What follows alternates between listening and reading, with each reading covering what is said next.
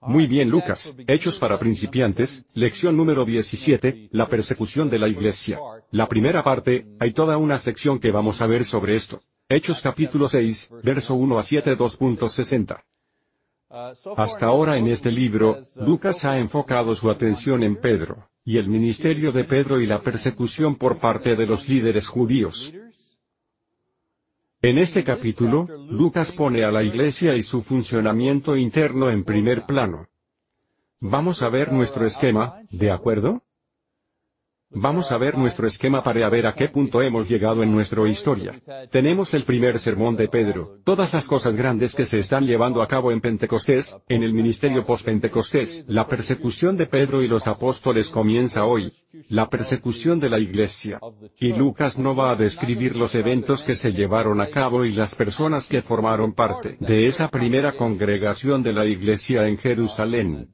Vamos a comenzar a leer el capítulo 6 verso 1.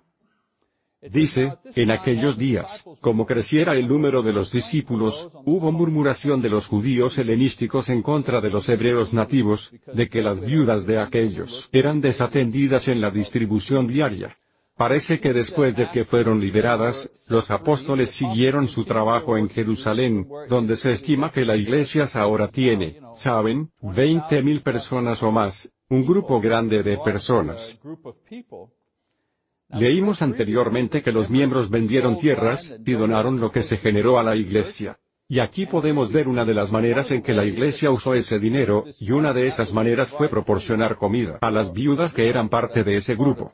De hecho, saben, un conteo rápido de nuestra congregación, hay cerca de 400 personas aquí, y tenemos cerca de 25 viudas, 400 personas, cerca de 25 viudas. Imagina una iglesia, más de 20.000 personas, ¿cuántas viudas tendrías? ¿Qué reto sería proporcionar ese servicio? Y aparentemente esa distribución y cuidado se estaba llevando a cabo todos los días. ¿Sabes? De vez en cuando, alguien, alguien tiene cirugía y las mujeres, y varias familias van a su casa y les llevan comida por unos días. Aquí, todos los días, estaban ministrando a estas mujeres. Ahora, al parecer esta distribución y cuidado se estaba llevando a cabo, como dije, diariamente, y era caro y consumía mucho tiempo. Ahora, los judíos helenísticos no eran conversos griegos al judaísmo, eran judíos que nacieron fuera de Israel. Así tengan en cuenta que Lucas se refiere a los judíos nacidos en Israel como hebreos nativos para hacer esta distinción. Estos judíos helenísticos fueron convertidos a la cristiandad. Ahora, no sabemos por qué las viudas de los judíos helénicos estaban siendo ignoradas. No da una razón. Quizás el crecimiento rápido de la iglesia provocó que algunas fueran ignorados. Quizás los judíos helenísticos eran sensibles al hecho de que todos los otros líderes de la iglesia, es decir los apóstoles, eran hebreos nativos y cualquier diferencia en el tratamiento de su gente fue, sabes, se podía ver fácilmente. Las personas son sensibles, ¿no es así? Las personas son sensibles en cualquier organización, pero en la iglesia también. Algunas veces nos ofendemos, algunas veces sin razón, pero algunas veces por una buena razón. Lucas no comenta sobre la legitimidad de la queja. Solo menciona que hubo una queja porque se reveló, porque llegó a los oídos de los apóstoles. Llegamos a la solución. Entonces los doce convocaron a la multitud de los discípulos y dijeron, no es justo que nosotros dejemos la palabra de Dios, para servir a las mesas. Es interesante que al parecer los apóstoles mismos estaban activamente involucrados en cuidar a las viudas en este momento, y concluyeron que esta tarea estaba impidiendo su trabajo más importante como líderes y maestros dentro de la iglesia. Recuerden, están encontrando su camino aquí. La iglesia se ha establecido, pero a diferencia de nosotros, ellos no tienen las escrituras en qué basarse, ¿sabes? y qué leer, y cómo informarse. Están haciendo su camino al andar. Incluso hoy, los ancianos y predicadores a veces se sienten abrumados por tantas tareas y responsabilidades que no están conectadas con su tarea primaria de enseñar y rezar y ministrar al rebaño. Este problema condujo a que comenzaran a delegar algo del trabajo que habían estado haciendo, y establecer una estructura de esta iglesia joven.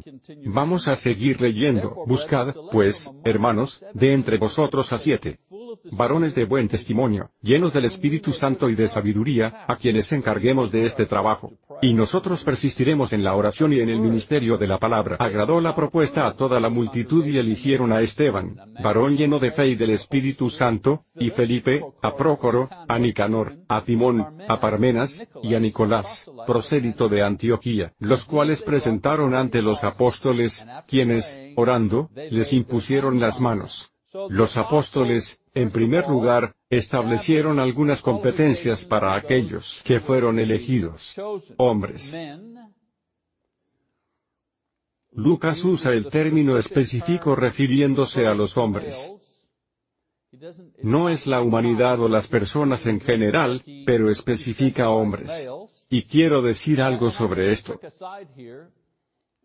hubieran podido elegir a un presidente de las hermanas en Cristo, mujeres, para fungir como diáconos. Digo, si alguna vez hubo un momento para que esto sucediera, fue este aquí. Y, ¿por qué no? Digo, servir comida a otras viudas parecería que es una tarea que se hace más fácilmente por mujeres, mujeres con mujeres. Y sin embargo, los apóstoles eligieron que los hombres hicieran esto.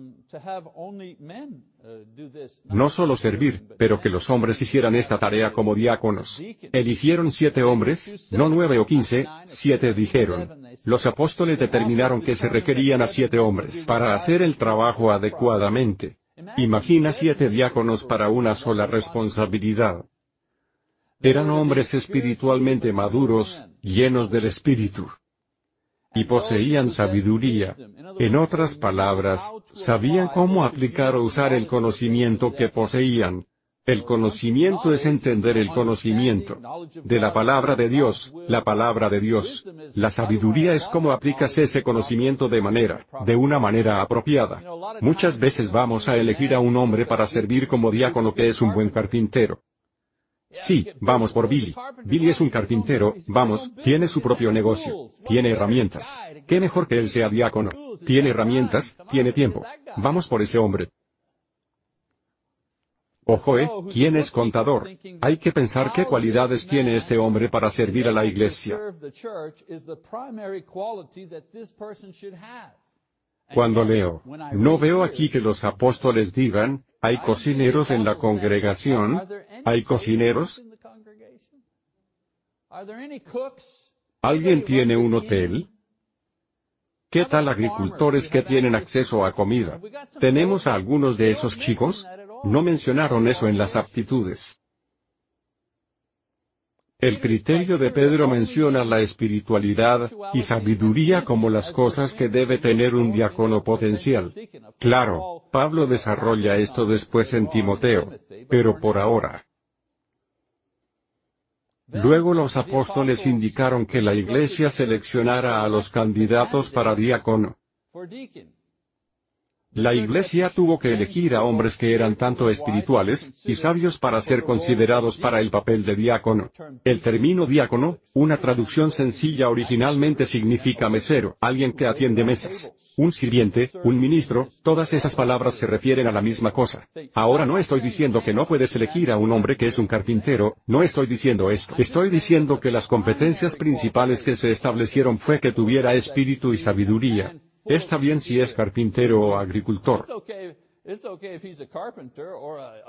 Eso es genial. Quizás pudieron tener esa habilidad, pero esa no es la competencia primordial. Ese es el punto que quiero subrayar. Los apóstoles autorizarían a los hombres elegidos, y aprobados por la congregación para fungir como diáconos. Y esto, lo hicieron, Al rezar y colocar sus manos con el fin de recomendarlos para ese servicio. Esa es la orden que vemos aquí. el patrón establecido en el libro de los Hechos. Y es la orden que seguimos aquí para elegir, y recomendar a los diáconos para el servicio. Los resultados, dice, y crecía la palabra del Señor, y el número de los discípulos se multiplicaba grandemente en Jerusalén, muchos de los sacerdotes obedecían a la fe. Esto es lo que escribe Lucas, pero lo que no escribe es interesante. Lo que no escribe es que había una división en la iglesia, y había peleas internas debido al problema con la distribución de los alimentos. Porque si ese problema llegaba a los oídos de los apóstoles, significa que había un problema. Había murmullos, había disatisfacción, había chisme, había problemas. Y los resultados, Lucas escribe, es increíble, la iglesia sigue creciendo. Pues, la iglesia no crece donde hay división y problemas. Lucas dice que los apóstoles regresaron al trabajo esencial de rezar y enseñar. Y vemos los resultados de este esfuerzo renovado como lo registró Lucas, el crecimiento constante de la Iglesia. Lucas también menciona que el Evangelio está impactando los niveles más altos de la sociedad, en este momento. La sociedad y la religión, al acercarse a algunos sacerdotes a la fe, la persecución inicia como siempre, ¿saben? Cuando todo va genial, cuidado, en la iglesia, y eso no es solo en la iglesia de First Century, eso es en el siglo XXI. Todo va genial. Las bancas están llenas, tenemos un gran presupuesto, es genial. Las personas están siendo bautizados y estamos haciendo buenas obras. Cuidado, puede haber problemas. Exactamente lo que sucede aquí. En Hechos capítulo 6, verso 8 a 9, Esteban es arrestado. Recuerden ese mismo Esteban que fue designado como diácono. Dice, y Esteban, lleno de gracia y de poder, hacía grandes prodigios y señales entre el pueblo. Entonces se levantaron unos de la sinagoga llamada de los libertos, y de los de Sirene, de Alejandría, de Cilicia y de Asia, disputaron con Esteban. Pero no podían resistir a la sabiduría y al espíritu con que hablaba. Entonces sobornaron a unos para que dijesen, que le habían oído hablar palabras blasfemas contra Moisés y contra Dios y soliviantaron al pueblo, a los ancianos y a los escribas, y arremetiendo, le arrebataron, y le trajeron al concilio. Lucas menciona que más allá de su trabajo como diácono, Esteban también realizó milagros, y por lo tanto es el primer miembro de la iglesia además de los apóstoles, de hacerlo, es decir que se registró Aprendimos después que la habilidad de hablar en lenguas y sanar a otros y trabajar milagros era transferida a los creyentes cuando los apóstoles posaron sus manos en Hechos capítulo 8, versos 14 a 18. Vamos a leer cuando lleguemos a esa parte. Esto es muy probablemente cómo Esteban recibió su habilidad de hacer estas cosas. Ya era maduro espiritualmente y sabio, que explica su habilidad de predicar y enseñar y debatir con los helenistas. Ahora, Esteban era un judío helenístico convertido a la cristiandad, y ahora era atacado por otros hebreos helenistas, que lo consideraban un traidor debido a su conversión. Intentaron debatir con él sin éxito. Y usaron las mismas tácticas que se usaron para arrestar a Jesús. La misma estrategia. La misma estrategia. Está hablando en contra de Moisés, está profanando la ley, está intentando destruir nuestra religión. Es culpable de la blasfemia. Le dijeron a la gente mentiras, y esto proporciona a los líderes judíos una oportunidad de arrestarlo. Y claro, si está haciendo milagros y conoce la palabra, ¿tiene un perfil más alto? ¿No es así? El trabajo de Satanás es atacar a los líderes, atacar a los líderes, atacar a los diáconos, atacar a los ministros. Hay que ir por esos primero. Si destruyes a esos. ¿Alguna vez han ido a una iglesia donde el predicador huye con la esposa de uno de los miembros? ¿Alguna vez han ido a una iglesia así? Espero que no, pero si alguna vez han ido a una iglesia así, ¿qué golpe sería eso para esa iglesia? El malvado no tiene que dañar a los mil miembros. Solo tiene que dañar al hombre del púlpito, o tiene que hacer que uno de los sabios caiga. ¿Qué golpe es eso para la iglesia? ¿Qué desánimo provocaría? Esto es lo mismo. Como Esteban, está emergiendo. Es poderos con la palabra. Vamos a dañar a ese. En Hechos capítulo 6, leemos que inicia el juicio y pusieron testigos falsos que decían, este hombre no cesa de hablar palabras blasfemas contra este lugar santo y contra la ley, pues le hemos oído decir que ese Jesús de Nazaret destruirá este lugar, y cambiará las costumbres que nos dio Moisés. Entonces todos los que estaban sentados en el concilio, al fijar los ojos en él, vieron su rostro como el rostro de un ángel. Una vez antes, los líderes judíos, presentaron cargos en contra de él, que son los mismos que en contra de Jesús. Funcionó una vez, vamos a intentarlo otra vez.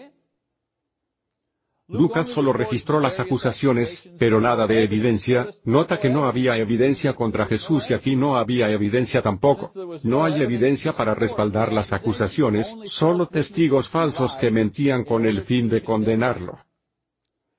Al igual que con Jesús, Esteban no debatió ni se defendió en contra de sus acusadores quizás con la promesa de proporcionarle a los discípulos la sabiduría de contestarle a sus acusadoras. Cuando llegara el momento, junto con esto llegó la habilidad de mantenerse callado también. Jesús le prometió a sus apóstoles, te van a llevar frente a los jueces y te van a presionar. Y dijo, no se preocupen. Dice, yo te voy a decir lo que tiene que decir en el momento adecuado. Y creo junto con esa promesa también estaba, te voy a decir cuando no decir nada. Tenemos la respuesta de Esteban, Hechos capítulo 7, versos 1 a 53. Solo quiero leer unos cuantos versos de eso. El sumo sacerdote dijo entonces, ¿es esto así? Y él dijo, varones hermanos y padres, oíd, el Dios de la gloria apareció a nuestro padre Abraham, estando en Mesopotamia, antes que morase en Harán, y le dijo, deja tu país y tus relativos, y ven a la tierra que te voy a mostrar alentado a hablar por el sumo sacerdote para contestar los cargos. Culpable o no culpable, lo que hubieran deshecho para encontrarlo culpable y castigarlo de cualquier manera, Esteban comienza un monólogo largo que cuenta la historia del pueblo judío. Iniciando con Abraham y el llamado inicial de Dios, para dejar su casa y llegar a la tierra de Canaán. Hace un resumen de su historia y los héroes y la manera en que Dios lidió con ellos como el pueblo elegido.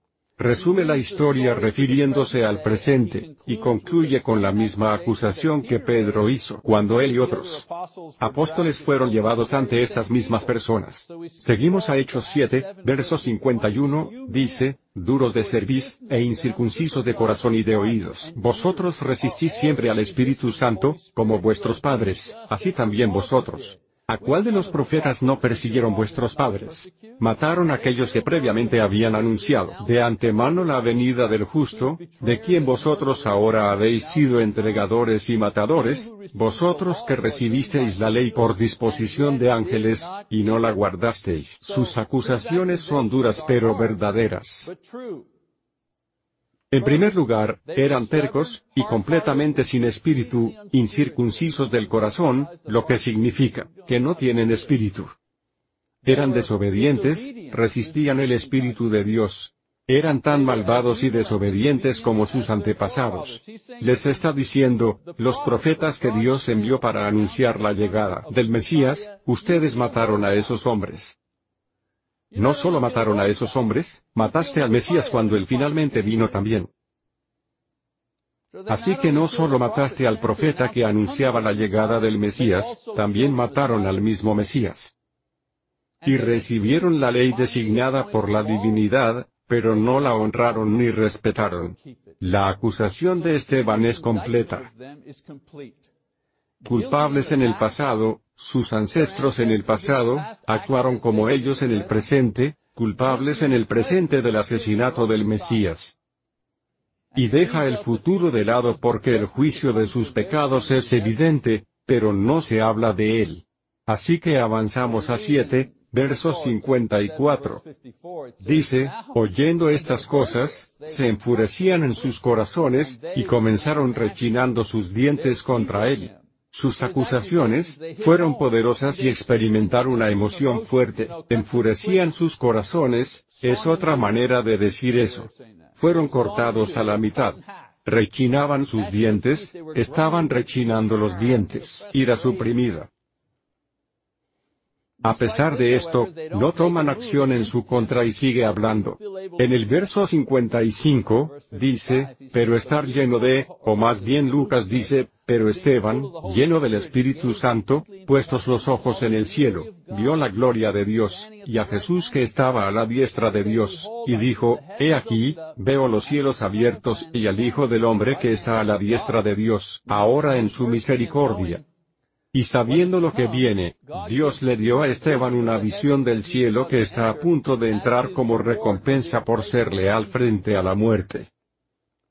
Vean que Lucas mencionó dos veces que Jesús está parado a la mano derecha de Dios, así mostrando su autoridad. Cada vez, cuando un escritor en la Biblia habla de la mano derecha de Dios, está hablando sobre la autoridad y el poder. Algunos comentaristas sugieren que Jesús está parado para darle la bienvenida al primer santo y mártir al cielo. Desde que la iglesia se estableció un domingo pentecostés. Y recuerden este es un diácono. No soy, ¿sabes? insultando a los diáconos aquí. Solo estoy diciendo que el primer mártir era un diácono. Cualquier hombre elegido para fungir como diácono ha sido seleccionado para servir en un ministerio honorable. Verso 57, entonces ellos, dando grandes voces, se taparon los oídos, y arremetieron contra él. Es una cosa acusarlo en sus caras de rechazar al Mesías. Después de todo, Pedro había hecho lo mismo. Y cada uno de los veinticinco mil discípulos en Jerusalén básicamente había hecho lo mismo al aceptar a Cristo. Ahora, sin embargo, este hombre aseguraba ver tanto a Dios y Jesús en el cielo. Esto era una blasfemia en sus ojos. Y fue para surgir como un que puede ver a Dios en los cielos, pero no querían escucharlo. Y llenos de enojo, tomaron acción para silenciarlo. Y echándole fuera de la ciudad, le apedrearon, y los testigos pusieron sus ropas a los pies de un joven que se llamaba Saulo. Y apedreaban a Esteban, mientras él invocaba y decía, Señor Jesús, recibe mi espíritu. Y puesto de rodillas, clamó a gran voz, Señor, no les tomes en cuenta este pecado. Y habiendo dicho esto, durmió. Observen que el llamado juicio no siguió. El procedimiento normal de un voto o un periodo de 24 horas antes de dictar la sentencia, especialmente una sentencia que requería una ejecución. Eso fue de acuerdo a su propia ley. Si declaraban que una persona era culpable y merecía morir no podías condenarlo el mismo día. Tenías que esperar un periodo de 24 horas y regresar, ¿sabes? Dejar pasar tiempo para pensar, y luego declaraban la condena sin mencionar el hecho de que los judíos no tenían permitido ejecutar a criminales. Tuvieron que pasar por los oficiales romanos, como lo habían hecho con Jesús. Este no era un juicio, esto era una turba enojada tomando la ley en sus propias manos, y asesinando a alguien en un acto de ira. Ahora, yo creía que no había repercusiones. Lo que hicieron no solo era en contra de la ley judía, era en contra de la ley romana. Pero creo que la razón por la que no hubo repercusiones, fue que Esteban no era una persona con un perfil alto como Jesús, vamos a decirlo de esta manera, o incluso los apóstoles. Y Heródoto o Pilato no sabían de él. Incluso si los cristianos se quejaran y presentaran cargos, no podían hacerlo en contra de los líderes judíos por obvias razones. Y no se atrevían a acercarse a Pilato, después de lo que le pasó a Jesús. Lucas decide introducir a Sol quien sabemos se vuelve Pablo, el apóstol, en este momento del libro, como el que cuidaba las ropas de aquellos que apedreaban a Esteban. Ahora los testigos fueron aquellos que testificaron en contra de Esteban y de acuerdo a la ley judía, estos hombres fueron los que arrojaron las primeras piedras como los que habían sido testigos del crimen, por lo que la persona se estaba siendo apedreadas. Así que si eras un testigo de esta persona, sí, lo hizo, es culpable. Lo vi hacerlo, y esa persona es condenada a muerte. Luego tú, el testigo tiene que ser el primero de aventar la piedra. Era algo serio, si eres un testigo en contra de alguien, tenías que participar en la ejecución de esa persona. Deuteronomio, por cierto, 17, verso 6. En este caso, estas personas estaban agregando asesinato al pecado de perjurio que ya habían cometido. Ahora, Esteban no tiene miedo de morir porque está absolutamente seguro a dónde va, a tal punto donde llama al Señor para recibir su espíritu. Dice que se quedó dormido, indicando que ingresó al periodo de espera hasta que regrese Jesús. Y eso debió de ser difícil para los judíos de aceptar. Esas palabras finales de Esteban no son un llamado de ayuda. No maldice a sus atacantes, pero como Jesús, es una plegaria para que Dios perdone a aquellos en el proceso de matarlo.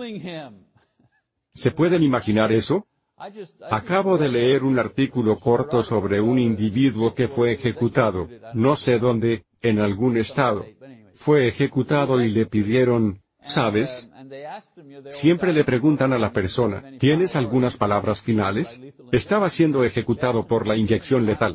Y le preguntaron, ¿tienes palabras finales? Y muchas veces en ese momento, dicen no. O dicen, pues, yo quiero, sabes, pedir perdón por aquellos a quien he dañado. Y me disculpo, y dicen como, Dios, por favor, saben, las últimas palabras. Pues, esta persona, le pidieron si tenía algunas últimas palabras, y comenzó a maldecir, y maldijo a los que lo estaban matando. Maldijo a los que lo estaban inyectando. Maldijo al Estado. Y el artículo dice que siguió hasta que finalmente se desmayó y falleció. Un hombre malvado enojado. Y sin embargo Esteban, dijo, Señor, por favor perdona a los que me avientan piedras, intentando asesinarme. De esta manera, Dios nos proporciona un modelo para aquellos que van a sufrir el martirio. Comúnmente decimos que el Nuevo Testamento tiene patrones, un patrón de cómo la iglesia debería ser organizada, un patrón de cómo deberíamos tomar la comunión, un patrón de cómo deberíamos de ser bautizados. Y estoy de acuerdo, absolutamente. Estos son patrones de cómo hacemos las cosas. Creo en que la Biblia también tiene un patrón de martirio, como vemos aquí. Primero, no actúen como sus verdugos. No actúen como verdugos. En segundo lugar, mantengan la fe en Jesucristo, porque vas a responder a Él. En tercer lugar, no cambies unos cuantos años de vida en esta tierra por una salida temprana del cielo. Y finalmente, perdona a aquellos que están tomando tu vida porque al hacerlo, pueden tener una oportunidad de verte en el cielo algún día. Abre la oportunidad de que ellos sean perdonados. Cuando alguien te hace daño o te lastima, ¿por qué deberías de perdonarlos? Pues, si no los haces, el camino al perdón les es cerrado. Tienes que abrir el camino al perdón al perdonarlos para que en algún momento, si piden perdón a Dios, los perdone. Es importante. Muy bien, unas cuantas lecciones del material que hemos cubierto hoy. Satán siempre encuentra una manera, ¿no es así? Siempre encuentra una manera. Noten que no toma mucho tiempo para que Satán inicie sus ataques a la iglesia joven de Jerusalén. Pedro es arrestado para mantenerlo callado. Luego todos los apóstoles son arrestados para eliminar el liderazgo de la iglesia. Son golpeados. Crean problemas en el ministerio benevolente. El problema no era con la teología.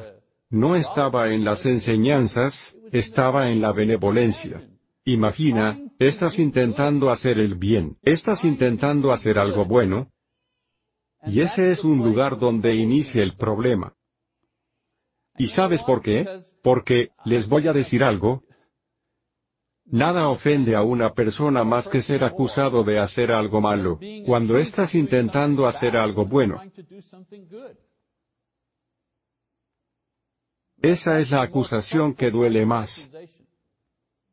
Cuando el cristiano con amor y bondad, está haciendo un esfuerzo de hacer algo bueno en servicio de alguien más, y de alguna manera alguien toma esa información y la convierte en algo malo, eso realmente duele.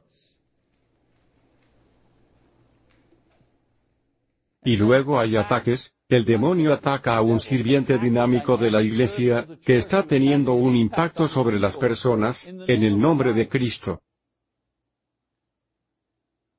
Esto inició casi desde el inicio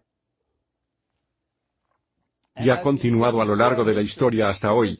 Aquellos que han sido miembros de esta congregación, saben lo que sucede aquí algunas veces, y en cada congregación.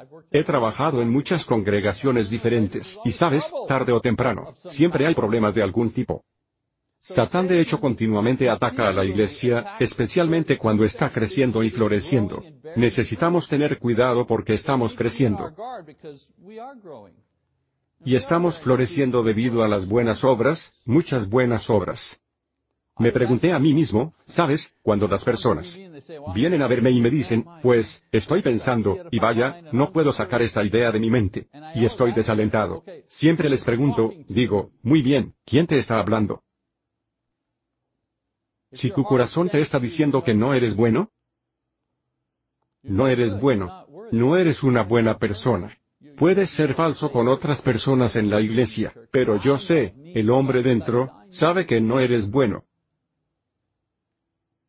Y cuando las personas vienen a mí y me dicen algo así, siempre hago la misma pregunta, ¿quién te está hablando? ¿Jesús te está hablando? Creo que no. ¿Alguna vez has escuchado que Jesús dice, no eres buena, no los vas a lograr, no eres suficientemente bueno, no has hecho lo suficiente? No es Jesús el que te habla. Te está hablando el demonio. Así que Satán siempre encuentra una manera de llegar a la iglesia, y llegar a los individuos dentro de la iglesia. Y quizás mi exhortación es intentar descifrar quién te está atacando. Y número dos, vamos a ver lo que dijo Esteban. Amén. Vamos a ver eso. Esteban vio a Jesús en la mano derecha de Dios justo momentos antes de que se quedó dormido, el tipo de muerte que los creyentes experimentaron mientras esperan el regreso de Jesucristo. Vamos a ver y escuchar a Jesús en la mano derecha de Dios diciendo, Bien hecho, un sirviente bueno y lleno de fe. Eso es lo que dice Jesús. Él es el que dice que sigamos, no te des por vencido. Esto es bueno. Él es el que dice, ese es un incremento de 30. ¿Entiendes lo que estoy diciendo? En la parábola del sembrador y la semilla, dice, el que siembra las semillas con buena tierra, tendrá un incremento de 30 veces, 60 veces, 100 veces. Repasamos ese pasaje aquí, 30, 60, 100. ¿Qué nos está diciendo? No siempre vas a tener un éxito abrumador. No siempre va a ser 100 tu esfuerzo de servirle, tu ministerio. No siempre va a ser 100. Algunas veces va a ser 30 o 60 o 100. Eso es lo que dijo Jesús. Te dice, buen esfuerzo, sigue intentando. Ese fue un esfuerzo de 60, pero no te tienes que deprimir. Está bien,